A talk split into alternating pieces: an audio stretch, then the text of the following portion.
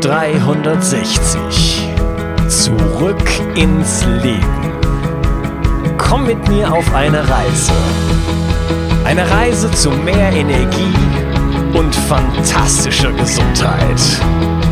Ich möchte dir das Wissen und den Mut vermitteln, den ich gebraucht hätte, als ich ganz unten war. Dabei will ich dir helfen, wieder richtig in deine Energie zu kommen. Zurück ins Leben. Hallo ihr Lieben und herzlich willkommen zu Bio 360 Zurück ins Leben. Das ist der dritte Teil von meinem Interview mit Jens Frese und wir unterhalten uns über die Paleo-Ernährung. Aber dieses Interview ist so vollgestopft, dass wir, wir reden über so viele Aspekte und so viele interessante Sachen. Ähm, ich möchte dir mal einen kurzen Ausblick geben, was du in dieser Folge zu erwarten hast. Wir werden uns unterhalten über metabolische Flexibilität, wir reden über Heilfasten, wir reden über Unterzuckerung, wir reden über wirkliches Hungergefühl und Appetit. Wir reden darüber, wie sieht eine Paleo-Ernährung eigentlich wirklich konkret aus und was gibt es denn für eventuelle Schwierigkeiten im gesellschaftlichen Alltag bei Partys und so weiter und wie kann ich damit umgehen. Wir machen ein, eine Exkursion in das Thema, wie haben sich die Menschen denn eigentlich wirklich früher ernährt? Und dann unterhalten wir uns noch über die Bioverfügbarkeit von Proteinen und wir reden über Fleisch. Was ist eigentlich gut? Wie oft sollte man Fleisch essen? Sollte man überhaupt Fleisch essen? Und vieles mehr. Du siehst also, diese Episode ist vollgestopft mit interessanten Themen und deswegen starten wir gleich rein und ich freue mich, dass du heute dabei bist. Viel Spaß mit dem dritten Teil von diesem Interview. Die äh, Fettanpassung hatten wir eben drüber geredet. Das ist äh, natürlich wirklich oder metabolische Flexibilität hast du, hast du es auch genannt. Also ich bin in der Lage, sowohl auf Glucose zu laufen als auch auf Ketonkörpern. Äh, das entsteht halt einfach durch Fastenperioden. Und deswegen ist halt jetzt gerade im Moment auch das intermittierende Fasten so als einer der maßgeblichen Biohacks sehr, äh, sehr beliebt. Ähm, das Fasten an sich, und ich habe gerade ein äh, Morgen kommt sie raus, äh, eine, ein Interview mit Rüdiger Dahlke aufgenommen. Ja. Das kommt jetzt gerade auch in, in Amerika an, das Heilfasten an sich. Das ist, äh, Mercola flippt gerade völlig aus, weil er das gerade entdeckt hat. Erwähnt es in jedem Interview ja. äh, als the, the, most powerful intervention that doesn't cost anything. Ja, absolut. und und äh, ja, also ich zum Beispiel praktiziere äh, eigentlich immer intermittierendes Fasten aber auch äh, flexibel und ich baue einen Fastentag in der Woche ein. Ich habe vier bis fünf Fastentage im Monat, also am Stück. Mhm. Und äh, auch dann wenn es irgendwie geht, noch längere Perioden und äh, ja, schaffel aber auch immer so ein bisschen hin und her. Und das hat für mich dazu geführt, als jemand, der auch insulinresistent war und natürlich auch irgendwie sich sein ganzes Leben lang von Getreide ernährt hat, auch wenn es das eigen selbstgemachte Bio-Sauerteigbrot äh, war, ähm, stand ich auch in dieser Abhängigkeit und hab, äh, weiß sehr genau äh, durch chronische Müdigkeit, die ich hatte, wie sich äh, eine Hypoglykämie oder wie heißt das? Hypo Hypoglykämie. Also ein, ein, wie eine Unterzuckerung ja. an, anfühlt. Und äh, ja, mittlerweile habe ich das Problem nicht mehr. Ich kann essen, was ich will und habe keinen ähm, keine, kein Energieeinfall mehr danach. Also Abfall. Und ähm, wenn ich jetzt eine, eine, Weile nichts esse, dann äh, schaltet mein Körper auch offensichtlich unabhängig davon, ob ich mich in Ketose befinde oder nicht, äh, trotzdem auf einen anderen Stoffwechsel um, denn ich habe dann keine Probleme. Also ich merke jetzt nicht, uh, mein, mein Gehirn schaltet sich aus äh, oder ich habe keine, keine, keine Energie mehr oder ich könnte jemanden umbringen, um jetzt äh, an was zu essen zu bekommen. Das heißt, diese, äh, dieses, äh, diese Konzepte, die du jetzt vorgestellt hast, führen wirklich auch zu einer Befreiung. Absolut. Das, das hast nicht nur du erlebt, sondern das erleben im Grunde alle, die wir da in diese Richtung beraten. Lass mich noch kurz zwei, drei Sätze zu dem Thema äh, Fasten an sich sagen. Ja. Äh, es gibt ja das sogenannte Heilfasten, was äh, viele Ernährungswissenschaftler auch propagieren und ähm, wo, wo, wo, es unglaublich viele Angebote auch gibt. Ich würde davor warnen. Ja, man muss das differenzieren. Man, muss, man darf intermittierendem Fasten nicht mit dem normalen Fasten verwechseln. Denn wir haben ja im Grunde ein großes Problem im Laufe unseres Lebens, unseres modernen Lebens, bauen wir immer mehr Fett auf und immer weniger Muskelmasse. So, das heißt, wir verlieren Muskelmasse, wir bauen Fett auf. Das ist der typische äh, Lebenszyklus eines modernen Menschen. Und am Ende verlieren wir sehr viel Körpermasse dadurch, dass wir entweder Krebs oder Alzheimer bekommen. So, das siehst du bei diesen beiden Erkrankungen sehr, sehr stark. Und ein Verlust von Muskelmasse führt letztendlich dann am Ende auch zu einer Überbetonung von Fett, was wiederum sehr, einen sehr guten Nährboden für, für Krebserkrankungen legt. So, das heißt, das müssen wir verhindern. Und wenn jetzt Menschen, weil sie glauben, dass sie sich damit etwas Gutes tun, lange fasten, und lange fasten, das ist für mich die Schwelle von etwa zwei bis drei Tagen. Ja? Dann fangen sie an, auch Muskelmasse, also Lean Body Mass, äh, abzubauen. Was natürlich, wenn du das drei oder vier, viermal im Jahr machst, ein großes Problem sein könnte auf Dauer gesehen. Wenn du sie dann im mhm. Fitnessstudio wieder aufbaust, okay, kann man dagegen wirken. Aber ich würde von Langzeitfasten, länger als zwei Tage, dringend abraten, weil es für die meisten Menschen ein, ein Raubbau an Substanz sein, sein wird. Das passiert okay, aber nicht. Ja das, gibt, das passiert aber nicht im Rahmen des intermittierenden Fastens, also wenn du einen Tag fastest, wenn du 14 Stunden fastest oder wenn du, und das ist ja die klassische intermittierende Fastenmethode, dass du zwei Tage in der Woche auf 500 bis 600 Kilokalorien runtergehst.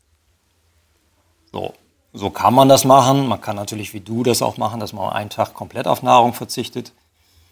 Denn warum ist das so, so, so interessant? Ich habe mich da vor, vor Jahren schon mit beschäftigt, als dieser ganze Hype noch gar nicht stattgefunden hat. Du siehst bei allen Spezies, die man untersucht hat, bis Primaten, von Drosophila bis Primaten, dass das das Leben verlängert.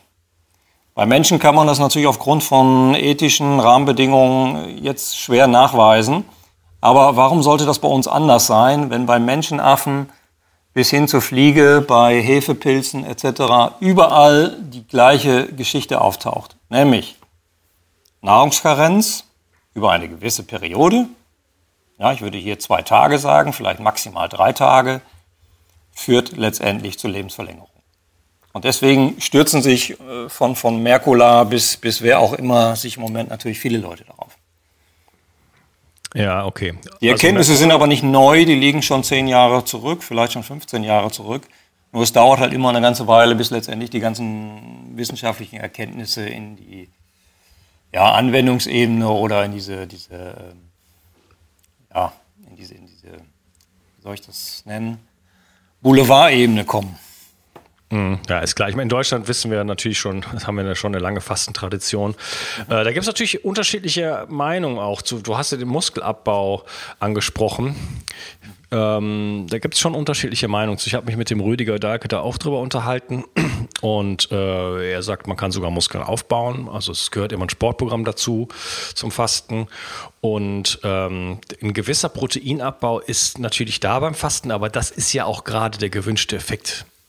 Warum? Na, äh, die, die, Autophagie, das, das, äh, das Zurückbauen von, von äh, beschädigten und nicht funktionalen äh, Proteinen, der dann gefolgt wird von einem Neuaufbau sozusagen. Und das, ist, das sind halt einige der, ja, der großen Effekte vom Fasten halt in, in, in Bezug auf Krebsprävention und so ja, weiter. Ja, aber die Autophagie, die findet ja nicht in, in, in, sieben Tagen statt, sondern die findet ja auch heute statt.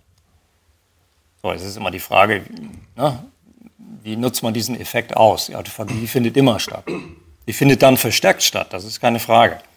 Ja, man Deswegen, sagt ab zwölf Stunden Nahrungsentzug sozusagen. Ne? Also nach der letzten zwölf Stunden, nach der letzten Nahrungsaufnahme fängt dann die Autophagie an, sagt man so. Genau, und wenn ich das dann äh, 24 Stunden betreibe, dann müsste ich ja theoretisch ausreichend Autophagie betrieben haben. Mhm. Ich sehe hier ja. eine große Gefahr, wenn Leute das so empfehlen. Ähm, denn, wie du weißt, sind ungefähr 90 Prozent der Bevölkerung bewegungsintolerant. Ja? Das heißt, wenn man diesen Leuten sagt, ja, man baut sogar Muskulatur auf, dann, dann äh, bewegen die sich so in dieser Sicherheit, naja, ist ja alles nicht so schlimm. Das Problem ist, dass diese Leute Training, Muskelmasse, Aufbau, Bewegung vergessen. Mhm. Bewegung ist anstrengend Und wenn Herr Dahlke sagt, dass das so ist, dann äh, hat er vielleicht wissenschaftlich damit recht, aber in der Anwendung führt es dann dazu, dass die Leute sich nicht bewegen und sukzessiv Muskelmasse über Jahrzehnte abbauen. Das ist das, was ich sehe in der Praxis und das ist gefährlich. Hm, okay. Ähm, ein Wort noch von mir dazu. Ich betreibe regelmäßig intermittierendes Fasten und auch Fastenperioden, längere Fastenperioden. Und ähm, ich, was es das Thema Autophagie angeht, wenn ich ein paar Tage faste, also ich sage jetzt mal vier, fünf, sechs, sieben, acht, sowas in der Richtung, und ich gucke in den Spiegel, dann kann ich zusehen, wie ich jünger werde. Und das habe ich beim intermittierenden Fasten nicht. Das ist für mich so ein bisschen so ein Indiz, dass das Ganze schon in die richtige Richtung geht. Ja, aber dann darfst du natürlich eins nicht vergessen. Du musst dann danach auch wieder aufbauen. Natürlich. Ja, und das vergessen ja die meisten Leute. Ja, aber ja, das ist ja ein Biohacking-Podcast hier, Jens. Ja, ja, klar. Aber das musst du natürlich sagen, weil das siehst du bei vielen, die, die das so betreiben, auch selbst bei Ökotrophologen, ja, die das so propagieren. Die machen das dann so und was, wo sie sich in die Tasche lügen, ist, dass sie halt im Laufe ihres Lebens immer, immer fettreicher werden, immer mehr Fettaufbau betreiben. Ja, das wollen wir natürlich nicht. Genau, deswegen würde ich das ein bisschen differenzieren wollen. Du hast sicherlich damit recht und auch die Leute, die das so propagieren, liegen vielleicht nicht ganz falsch, aber da muss man das vielleicht noch zwei, drei Sätze weiter ergänzen. Mm, ja, okay. Also ähm, Augen auf bei der Fastentherapie. es ist nicht, ich bin, ich bin da auch mit dir einer Meinung. Es ist nicht, es ist nicht trivial und man muss schon, man muss es schon richtig machen. Aber deswegen gibt es ja BIOS 360. Wir wollen hier die Informationen äh, raushauen und äh, ja, es geht um Bildung, es geht um, äh, um ähm, wie sagt man auf Deutsch, also Selbstverantwortung, ja, die, die Gesundheit in die eigene Hand zu nehmen. Das macht ja auch Sinn. Ja, Ja, es macht eine Menge Sinn, aber es ist nicht, äh, es ist nicht die äh, allgemeine Haltung heutzutage. Ne? Ähm, ja, so zum Schluss. Wie sieht denn jetzt konkret so eine Paleo-Lifestyle, so eine Paleo-Ernährung aus in ein paar Worten?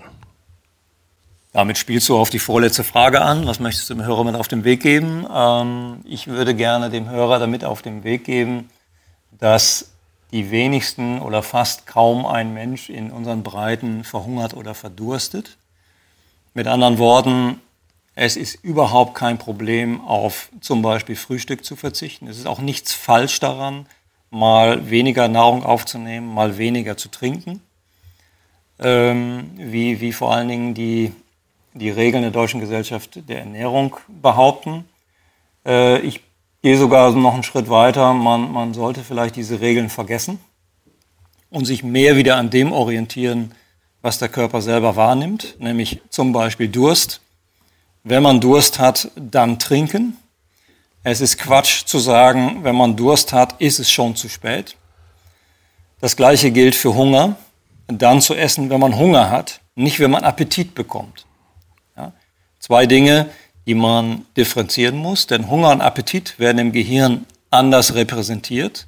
Mhm. Nahrung sehen bedeutet Nahrung haben wollen und Nahrung aufnehmen wollen, aber Hunger haben ist etwas komplett anderes. Ja, das, das heißt, ist ein Problem heutzutage, das auseinanderzuhalten, wenn, ja. wenn wir Insulin-Junkies sind. Ja. Wie kann ich das noch differenzieren? Ja, das kannst du daran differenzieren. Entweder misst du deinen Blutzuckerspiegel oder ähm, du, du hörst einfach auf das, was dein Magen sagt. Also wenn du wirklich Magenknurren bekommst, ja, wenn du äh, ein Hungergefühl aus dem Magen, nicht aus dem Gehirn bekommst, ja, dann ist das ein Signal dafür, dass deine, deine, äh, dein Blutzuckerspiegel langsam zur Neige, zur Neige kann man nicht sagen, aber runtergeht. Ja? Und wenn du es jetzt schaffst, dieses Gefühl nochmal für 30, 60 oder 90 Minuten auszuschalten, und das passiert in dem Moment, wo du anfängst, dich zu bewegen, ja, wenn du dich hinsetzt, Hunger. Läufst du weiter, wird Hunger unterdrückt. So, nur im Büro kannst du das natürlich so nicht betreiben. Was du jetzt machen könntest, du bekommst Hunger, ja, und gehst jetzt zwei Stockwerke rauf und runter. Dann ist dieser Hunger erstmal wieder ein bisschen gehemmt und du gewinnst damit vielleicht 20 Minuten. Ja? Mhm. Damit kannst du das so ein bisschen abtrainieren. Und du kannst wieder auftrainieren, dass du diese natürlichen Homeostatic Feelings, wie wir sagen, also die natürlichen ähm, Emotionen, diese Grundmotivation, dass du die wieder trainierst. Und das ist für mich das alles Entscheidende, um metabolisch gesund zu sein. So, dann kannst du vieles in der Ernährung falsch machen, richtig machen, wie auch immer. Aber wenn diese, diese Grundlage wieder stimmt, dann, dann hast du meiner Meinung nach schon 60, 70 Prozent richtig gemacht. Mhm. Wunderbar. Ähm, ja, meine Frage ging aber allerdings tatsächlich in die, in die Richtung, könntest du mal doch dem Hörer noch mal so ein bisschen so einen kleinen Überblick verschaffen, wie sieht denn jetzt so ein Paleo-Alltag aus? Wie sieht ein Frühstück aus oder wenn es ein Frühstück überhaupt gibt, wie, wie, was, was, was liegt auf dem Teller und äh, wie verhalte ich mich? Das, das fast müssen wir jetzt nicht mehr reden, aber äh, was kommt sonst noch dazu? Ich, ich, denke, dass das jeder ein bisschen anders macht natürlich. Ja, ich kann jetzt nicht in die Kühlschränke der Kollegen gucken. Aber ich, ich kann jetzt mal von mir berichten. Also ich bin ein typischer Spätstücker. Ja, also kein Frühstücker, sondern Spätstücker. Ich habe das früher schon als Kind, äh, habe ich sehr, sehr wenig Appetit morgens gehabt. Äh, mir wurde das Frühstück immer so ein bisschen reingequält von meiner Mutter, die der Meinung war, man müsste einen Toast, ein Ei und, äh, also Marmeladentoast, ein Ei und einen Kaffee trinken um gestärkt in den Tag zu gehen. Ich fand das früher schon immer merkwürdig und habe eigentlich das erste Mal erst mittags gegessen. Als ich dann für mich entscheiden konnte, habe ich das dann auch so praktiziert. Ähm, das heißt, ich esse grundsätzlich nicht vor elf, manchmal um halb zwölf. Das hängt so ein bisschen vom, vom Stresslevel ab. Wenn ich auch sehr viele Termine habe und unter Dampf stehe, dann esse ich ein bisschen früher, weil ich dann mehr Bedarf habe. Ähm, ich, ich, versuche nach Möglichkeit, mich morgens schon zu bewegen, entweder mit dem Fahrrad oder ich jogge eine Runde oder irgendwas. Und mein erstes, äh, meine erste Mahlzeit besteht meistens aus, aus proteinfettreichen Nahrungsmitteln.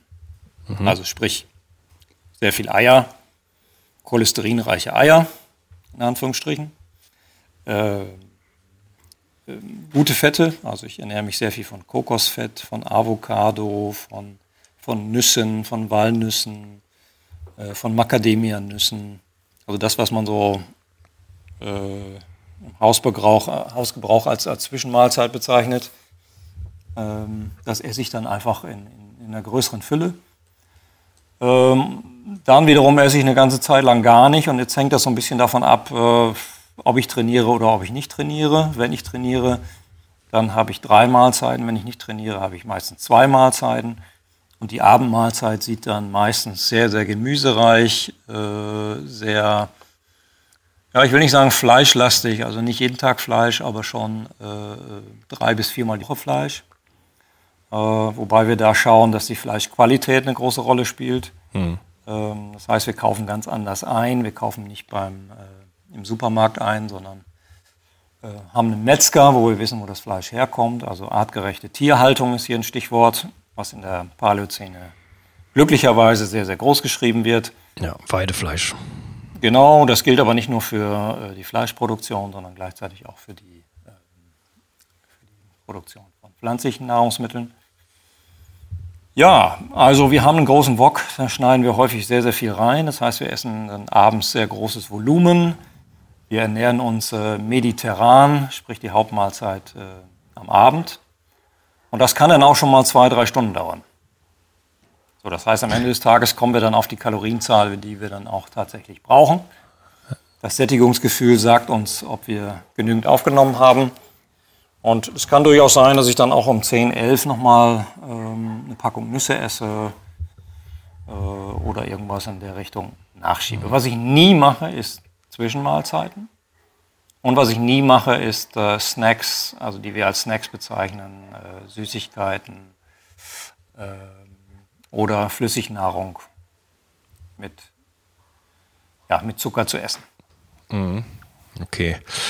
Ja, Jens, ich einzig, einzig kleine Laster, das muss ich noch erwähnen, das ist so ein bisschen Erziehung äh, von meiner Mutter. Meine Mutter hat früher immer samstags äh, Kuchen gebacken. Und das hat sich bei mir irgendwie eingeprägt. Ja. Äh, ich verbinde das mit äh, Samstagnachmittag Fußball gucken.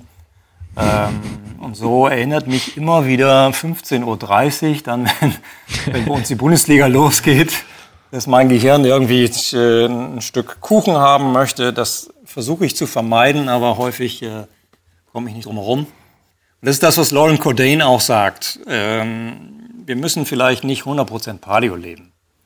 Wir können uns ein oder zwei Mahlzeiten in der Woche gönnen. Bei mir ist es dann der Samstagnachmittag, wo ich mir dann mal das Stück Kuchen gönne.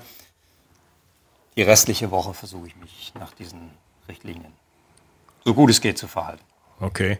Was ich mache, wenn ich auf Partys gehe oder Weihnachten oder sowas, ich mache mir selber Kuchen, also so eine Art Keto-Rohkuchen, äh, den ich ja. mir da mitbringe, weil das, weil es mich so triggert, Zucker, also normalen Kuchen zu essen, das, dann bin ich derjenige, der isst dann fünf Stücke. Und danach habe ich auch ein Problem. Also ähm, ich komme dann in so, in so, eine Kaskade rein. Also so äh, metabolisch ausgeheilt bin ich noch nicht. Und deswegen versuche ich, wenn es irgendwie geht, wirklich die Finger davon zu lassen. Naja, das ist ja wieder diese, diese Sache mit der Sucht. Ne? Also mhm. in dem Moment, wo du selber entscheiden kannst, unter welchen Bedingungen du das Ganze betreibst, hast du damit auch kein Problem. Probleme entsteht erst dann, wenn es zwanghaft wird. Das, das siehst du genauso bei Alkohol oder anderen Suchterkrankungen. Mhm. Ja, das, ja. das würde es ja dann. Und das, das, würde im Grunde deine These bestätigen, dass du vielleicht noch nicht 100% befreit bist. Mhm, genau. Aber solange ich die Finger davon lasse, ist es super. Ja. Also immerhin. Ja, klar. Ja. Jens, ich hätte noch eine Million Fragen. Wir haben uns noch nicht, also du hast gerade von Nüssen geredet, da fiel mir sofort ein, was ist mit der Omega-3 und 6 Balance? Äh, wir haben das Thema Milch eigentlich nur angeschnitten und ich glaube, da kennst du dich auch richtig gut mit aus, oder? Ich bin gerade dabei, ein uh, Tutorial für Milch zusammenzustellen. Ich habe mich jetzt seit, weiß nicht, zehn Jahren damit beschäftigt, uh, in allen Facetten sozusagen, ob es jetzt die Östrogene sind, ob es Laktose ist, ob es äh, Lactoferrin ist, also in allen Facetten dieser, dieser äh, dieses, wie wir sagen, Grundnahrungsmitteln. Das habe ich aufgedröselt in ähm, ja, verschiedene Themen und bin gerade dabei, dort ein Online-Seminar zu erstellen. Ah, wunderbar. Hättest du vielleicht Lust, äh, da, weil das ist auch ein, einfach ein großes Thema, dem ich auch wirklich mal äh, Platz widmen würde. Hättest du Lust, eventuell äh, nochmal dann eine Folge dazu, dazu zu machen? Thema Milch? Ja. Ja, das ist so einer meiner Lieblingsthemen. Äh, von daher gib mir noch vier, vier Wochen, dann habe ich dieses Tutorial fertig und dann habe ich alle Studien in allen Bereichen gelesen. Und dann kann ich das gerne machen, ja. Ja, super. Das würde mich riesig freuen, weil da gibt es, glaube ich, viel Aufklär, äh, Aufklärungsarbeit zu leisten und einfach viele Informationen, die wir so jetzt erstmal nicht haben. Und viel Verwirrung auch. Ja, das stimmt, weil, weil es auch noch sehr wenig äh, populäre Publikationen gibt. Mhm. Ja, Getreide haben die Leute jetzt sehr viel gehört, zu Milch relativ wenig. Und wenn, findet das eher so auf so einer Verschwörungstheorie, äh, auf so einer Verschwörungstheorie-Ebene statt. Das heißt, die zwei, drei, die sich da kritisch äußern, die werden auch wissenschaftlich momentan noch so ein bisschen in die Ecke gestellt. Aber wie ein Nobelpreisträger, ein deutscher Nobelpreisträger sagt, man, man muss in dieser Sache hartnäckig bleiben. Mhm, genau. Ähm, jetzt wären wir eigentlich am Ende des Interviews, aber ich habe eine Frage und ich habe den Fehler jetzt schon ein paar Mal gemacht, dass ich meine eigenen brennenden Fragen nicht gestellt habe. Und ich möchte jetzt einfach noch eine Frage stellen, weil sie einfach, mir einfach wichtig ist. Ähm, du hattest jetzt von mehrfach Fleisch in der Woche und so weiter gesprochen. Äh, wir haben über Weidefleisch geredet und so weiter. Aber ähm, wie sieht's, wie war denn jetzt die Ernährung unserer Vorfahren? Das kann man im Grunde genommen ganz an den Anfang, aber ähm, haben die denn wirklich überhaupt so viel Fleisch gegessen? Denn es gibt ja auch äh, andere Ernährungsrichtungen. Ich nehme als Beispiel die 80-10-10 Diet. Ich weiß nicht, ob du das kennst. Nie gehört.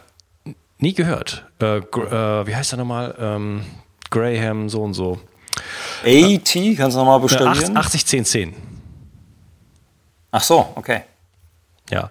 Ähm, da, da, beschreibt er in dem Buch zum Beispiel, also das ist eine, eine im Grunde genommen äh, roh vegane Ernährung mit viel, ja. mit, sehr, mit sehr viel, also praktisch frugivor. Das ist äh, Douglas Graham heißt der Typ. Ähm, und er, er, ein Beispiel äh, nimmt er, um, sagen wir mal, jemand ist, hat jetzt gehungert, ja, kommt aus der Wüste oder so, drei Tage nichts gegessen, nichts getrunken. Und jetzt lege ich ihm auf einen Tisch ein, äh, ein Karnickel, ein lebendiges Karnickel und mhm. einen Haufen Weizenkörner, trockene oder äh, grüns, grün Grünzeugs oder eine, eine Mango, ja, wo würde ich jetzt reinbeißen? Also wie. Karnickel oder Mango? Kann, das war jetzt deine Antwort?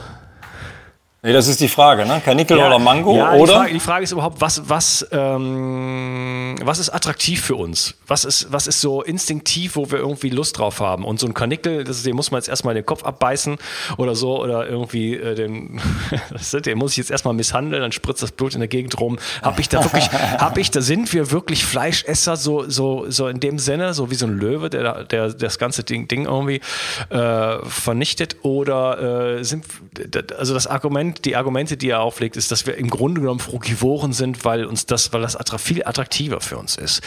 Jetzt die Frage an dich. Ähm, wie haben sich denn unsere Vorfahren ernährt? Haben die denn wirklich so viel Fleisch gegessen? Oder haben die es überhaupt geschafft, hinter dem Hasen herzulaufen oder dem Fuchs?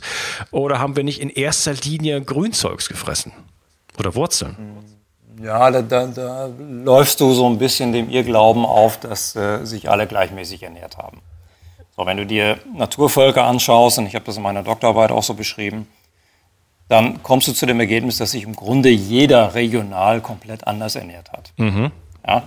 Das heißt, wir, wir stammen alle irgendwie aus Afrika, wir haben alle diese Wurzeln. Das, das ist, glaube ich, eine Hypothese, die, die ähm, signifikant äh, bewiesen ist, aber äh, nichtsdestotrotz haben wir unterschiedliche Ausprägungen. Die Inuits essen komplett anders als äh, die, die Hardstar in Tansania. Das heißt, die Inuits essen 70 Prozent fleischlastig, die Hardstar essen 70 Prozent äh, pflanzliche Nahrung. So, und das ist im Grunde in jedem Erdteil komplett anders. So, was allen gleich ist, das ist letztlich, dass sie sich nie so viel ernähren, wie wir das heute in unserer modernen Welt tun. Ja? Das ist ja. allen gleich. So, jetzt zurück auf deine Frage, Fleisch. Ähm, ich, ich bin der Meinung, da muss ich dir zwei Teilantworten geben. Ich bin auf der einen Seite der Meinung, dass wir zu viel Fleisch essen. Mhm. Ja? Also ich würde mich selber als Paleo-Vegetarier bezeichnen. Ähm, Pigen. Als, als Teilzeit-Fleischesser. Äh, ich bin der Meinung, dass wir maximal zwei, drei, äh, zwei, dreimal in der Woche Fleisch essen sollten. Mhm. Ja. Ich bin aber auch gleichzeitig der Meinung, dass wir wahrscheinlich, und die Hypothesen, die, die, die stehen, werden aber gerade stärker verifiziert, dass wir nicht so häufig äh, Rindfleisch essen sollten. Ähm, es heißt ja immer, dass wir weniger Schweinefleisch essen sollten, aber Fle äh, Schweinefleisch und Rindfleisch scheint ein Problem zu sein. Da bräuchte man jetzt einen eigenen Podcast für, um das genauer zu erklären. Ich habe das jetzt gerade ein bisschen tiefer studiert. Das gilt aber dann auch für Milchprodukte, weil es ja letztendlich vom gleichen äh, Objekt kommt. Ja, auch, aber wir reden von Weidehaltung. Äh, nee, wir reden erstmal noch undifferenziert von Rindfleisch und von, von äh, Milch. Ja, das, ja, gut, gut, aber das, man kann das ja nicht in einen Topf werfen. Ich kann ja nicht äh, ein Industriegetreide gefüttertes, Glyphosat gefüttertes, äh, hormonbehandeltes, ja, ja, Antibiotika behandeltes äh, Rind. Aber Wissens lass mich kurz ausführen. Wissenschaftlich mhm. ist das noch nicht differenziert. Das heißt, die Wissenschaftler, die das momentan untersuchen und die vor allen Dingen Korrelationen zu Dickdarmkrebs, zu Brustkrebs und so weiter hergestellt haben, die haben letztendlich die Milch und das Fleisch im Supermarkt gekauft. Ja? ja. Und diese Korrelationsanalysen, die sind nicht von irgendjemandem gemacht worden, sondern von einem Nobelpreisträger. So, von daher muss ich das Ganze erstmal ernst nehmen.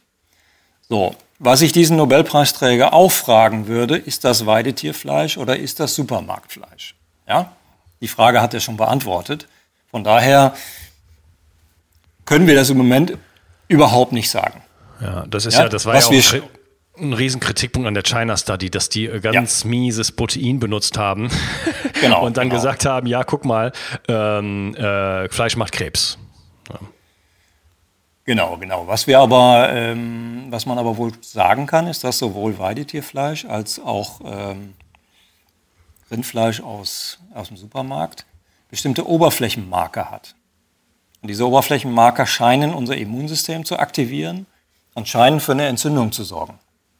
Ich sage ganz bewusst scheinen, weil man das noch nicht 100% belegen kann. Man kann das nur epidemiologisch belegen. Sprich, Japaner reisen nach, äh, in die USA ein, fangen an, mehr Milchprodukte zu essen und mehr Rindfleisch zu essen. Da bekommen sie die gleichen Erkrankungen wie die Amerikaner auch. Mhm. Mehr auf, auf diesem Niveau kann man das belegen.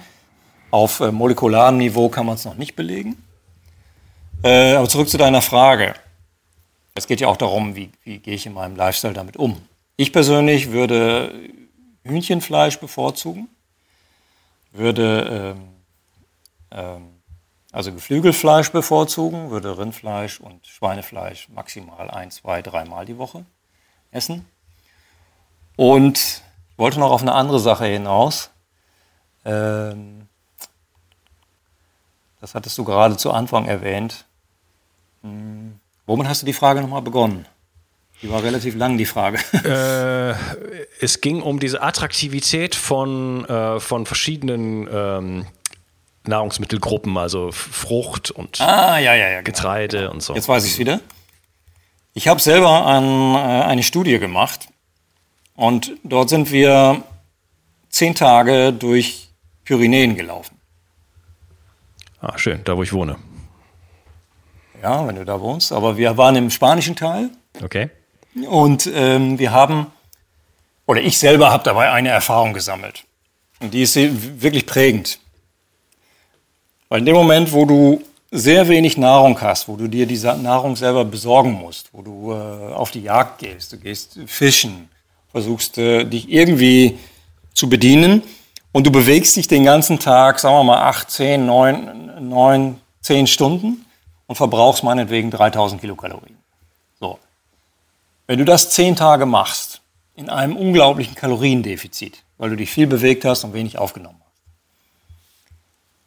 dann stellst du am Ende dieser Zeit, bei mir waren das acht Tage, an diesen acht Tagen habe ich gemerkt, dass ich mich nicht mehr schnellkräftig bewegen kann. Mhm. Ja? Ich habe gemerkt, dass ich praktisch wie ein Zombie mich bewege. Also nur zwei Tage bin ich eigentlich nur noch so ganz langsam gewandert, äh, weil ich schnell wandern war nicht mehr möglich. So, und in dem Moment, wo du vollkommen leer gelaufen bist, nicht dehydriert, aber energetisch leer gelaufen bist. So, und jetzt kommst du an einen reich gedeckten Tisch. Ja, stell dir vor, du kommst zu einem Bauernhof und da ist vorbereitet eine riesen Tafel, die bietet dir äh, Fette in Form von Ölen, Mayonnaise, was auch immer, bis hin zu Fleisch, Fisch, äh, Obst, Gemüse. So, jetzt die Frage, wo greifst du zuerst hin? Ja, Darf ich da kurz eingrätschen? Äh, ähm, ja. Wir haben, ich habe von einem lebendigen Hasen gesprochen und nicht von einem äh, fertig äh, abgehangenen, äh, frisch zubereiteten Steak mit Kräuterbutter. Ja, ja, aber, aber wonach lechzt dein Körper jetzt am meisten? Ja, das ist, das, das, das ist klar. Das ist aber das nach ist ja der Mango, nach dem Kaninchen, oder nach ganz was anderem? Ja, nach ganz was anderem wahrscheinlich. Aber das, da, da wäre halt die Frage, sind das äh, acquired? Ja, aber schätzt das, doch mal. Ist das, ist das acquired taste? Nee, ganz klar. Ich würde jetzt auch die, vielleicht, ich würde vielleicht die Frucht nehmen und danach würde ich mir aber auch äh, Eier und Speck und Avocado und so weiter essen. Aber nee, ich habe was ganz anderes gemacht. Ja, was denn? Ich habe als allererstes, äh, ich glaube, 300 Milliliter Mayonnaise gegessen. Ja, das, das würde man jetzt nicht erwarten, aber das hat mir gezeigt, wie extrem wichtig es ist, Fett zu essen. Hm. Nicht Kohlenhydrate, Fett. Es geht um Fett. Ja, wenn du so leer gelaufen bist, dann lechzt dein Körper nach Fett, weil Fett liefert am meisten Kilokalorien. Hm. Und Fett ist das, was dir wahrscheinlich am meisten fehlt in dem Moment. Nicht die Proteine, nicht die Carbs, sondern es ist Fett. Essentielle ja, Fette. Ja, da wäre jetzt die Frage, weil wenn ich, wenn ich ein bisschen Körperfett habe und Ketose bin, dann wird es mir ja gar nicht mangeln, aber habe ich nicht vielleicht äh, mein, mein Glykogen dann bereits komplett runtergefahren? Aber so das geht schnell. Ja, gut, aber du bist, hast, machst, jetzt keinen Sprint oder sowas. Also, dass du, dass du dann doch irgendwie ähm, äh, unterzuckert quasi bist in, in diesen letzten Tagen. Ja, die unterzuckert bist du schon nach, nach einem Tag. So, das ist nicht das Problem. Das Problem ist, das Problem haben Leute nicht, die, äh, die, die 10 Kilogramm Fett mit sich rumschleppen. Die können dieses Prozedere 20, 30, 40 Tage durchführen. und werden nie das Problem bekommen. Die werden erst viel, viel später da in diese, in diese Falle laufen. Da ich aber sehr, sehr wenig Körperfett hatte, weil ich aus, ein, aus einer Trainingssaison kam, äh, habe ich gemerkt, wie unglaublich wichtig Körperfett ist. Ja? Mhm. Und das erste, was ich gegriffen habe, war Mayonnaise. Das zweite, was ich gegriffen habe, war, waren äh, fruktosereiche Obstsorten. So, und das ist mhm. evolutionär ganz klar erklärbar. Fette bringen sehr viel äh, Kilokalorien sofort und die Fructose wird umgewandelt in Körperfett. Das heißt, ich kann mich sehr, sehr schnell darüber regenerieren. So, und ein Satz noch dazu. Wenn du dir in der Naturvölker anguckst, was die präferieren, dann hatte ich eingangs gesagt, dass Honig immer die Nummer eins ist. Mhm. Und nicht nur bei Männern oder bei Frauen, sondern bei beiden Geschlechtern. Bei Kindern, bei allen Menschen. Das heißt, wenn du die Wahl hast, wirst du immer Honig wählen. Und das ist ubiquitär, wie du gerade gesagt hast. Das ist bei allen Naturvölkern gleich. Würdest du dem Inuit ein Glas Honig hinstellen, hättest du das Gleiche. Mhm. Oder Obst. Ja, oder, oder genau, hochglykämisches Obst. Klar, eine Banane mhm. oder Mango oder ja. so. Ja. ja. Okay. Gut, also. Hat das deine Frage ein bisschen beantwortet? Ja, da könnten wir jetzt noch, da könnten wir jetzt eine ganze Folge draus machen. Das führt jetzt, führt jetzt zu weit, aber du hast auf jeden Fall deine Perspektive ähm, gut erklärt. Lass mich das unterm Strich noch einmal sagen. Ich, ich gehe mit, wenn du sagst, äh, dass wir, ähm, dass wir sehr viel pflanzliche Nahrung essen sollten und dass unser Konsum an Fleisch wahrscheinlich viel zu hoch ist. Mhm, das habe ich nicht gesagt, das war jetzt nur die Frage, weil das, äh, weil ich ja, wie viel Fleisch ist eigentlich gut oder müssen wir überhaupt Fleisch essen und so weiter. Das immer, äh, um die, in, diese, in diese Richtung ein bisschen zu gehen mit der Frage. Ne? Ja, dann lass mich noch einen Satz anfügen. Die Bioverfügbarkeit bestimmter Proteine, essentieller Aminosäuren ist aus Fleisch besser als aus pflanzlicher Nahrung. So, das heißt, ich, und das zeigt der Verdauungsapparat, du kannst viele Argumente noch anfügen, warum der Mensch kein Vegetarier ist. Damit sage ich ja. nicht, dass der Mensch ein Fleischesser ist. Ja, also nicht falsch verstehen. Ja? Die Hauptquellen sind sicherlich äh, pflanzliche Nahrungsquellen, aber wir können eben auch Fleisch essen. Mehr oder weniger viel. Hm. Okay. So, und wenn du auch nochmal auf die Steinzeit zurückzukommen, äh, unsere Vorfahren werden sicherlich gejagt haben, werden sicherlich auch ab und zu mal ein größeres Tier erlegt haben aber die konnten es ja nicht konservieren. Und das genau. machen ja die Harz da heute noch, dass wenn sie einen Zebra erlegen oder einen, einen Gnu oder was auch immer, dann transportieren die das zurück, was sie tragen können. Sondern ist natürlich der nächste Tag oder die nächsten drei, vier Tage sind wahrscheinlich sehr, sehr fleischlastig. So und darauf die Tage oder vielleicht eine ganze Woche, vielleicht zwei Wochen, wiederum steht gar kein Fleisch zur Verfügung. Ich glaube, das hm. müssen wir den Leuten da draußen sagen. Du musst nicht jeden Tag Fleisch essen. Ja. Und das möchte okay. ich auch nicht, dass das rüberkommt, wenn wir über Paleo sprechen. Paleo ist keine fleischlastige Ernährung. Mhm. Und auch keine Low-Carb-Ernährung. Sondern eine sehr flexible Ernährung. Ich würde mich dann eher als Flexitarier bezeichnen. Ja, das heißt, es gibt viele Wurzelgemüse in der Paleo-Ernährung? Zum Beispiel. Okay. Ja, ich, ich fasse mal so ein bisschen zusammen. Also die Paleo-Ernährung richtet sich äh, an, der, an den Essens Essgewohnheiten oder Lebensbedingungen des Steinzeitmenschen oder des, ja, des Menschen ähm, vor der Sesshaftigkeit. Und ähm, es schließt bestimmte, nicht, vielleicht nicht kategorisch, aber es schließt bestimmte Nahrungsgruppen aus. Die neueren Nahrungsgruppen wie Getreide und vor allen Dingen Milchprodukte, äh, aber auch solche Dinge wie Bohnen, Hülsenfrüchte. Und äh, du hattest Nachtschattengewächse erwähnt. Das sind äh, zum Beispiel Aubergine, Paprika, ähm, was noch?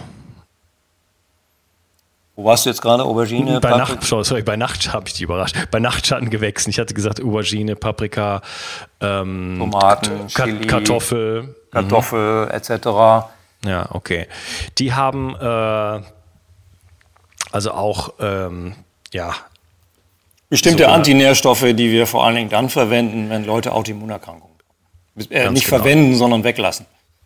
Ganz genau, die sind voll mit Lektin. Also es ist eine genau. Ernährung, die versucht, äh, letzten Endes äh, das wieder zu spiegeln, was wir schon äh, über Jahrmillionen gegessen haben. Und es zeigt sich, dass diese Ernährungsform sehr ähm, äh, entzündungshemmend ist, Entzündung oder sagen wir mal umgekehrt gesagt, dass unsere heutige Ernährung sehr entzündungsfördernd ist und dass äh, eine Paleoernährung äh, da dem also wirklich entgegenwirken kann und dadurch einfach Gesundheit in unser Leben bringen kann. Habe ich das in etwa in deinem Sinne zusammengefasst? Ich finde, du hast das perfekt formuliert. okay, ich, ich schicke dir den Scheck dann gleich. ich, ich, hätte das nicht viel besser sagen. okay, wunderbar, Jens. Ich merke, du bist ein Quell der Information und wir haben schon fast die zwei Stunden, naja, ein, ein, Viertel, drei, dreiviertel Stunden erreicht. Ähm, wir Stellt sich die Frage, wer sich das ganze Zeug dann komplett anhört. Ne? ja, das, das splitte ich auf auf zwei Folgen. Okay. Ähm, ja, es ist, es ist halt so, die Themen sind groß und ähm, ja, du bist halt wirklich jemand, der auch ähm, ja, viel, viel zu erzählen hat und viel weiß. Und äh, das wäre ja auch zu schade, sich äh, mit ganz wenig nur zu begnügen.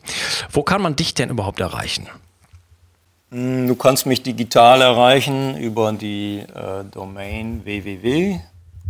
Frese, mein Nachname, fr 2 mal ese, Bindestrich, institut.de.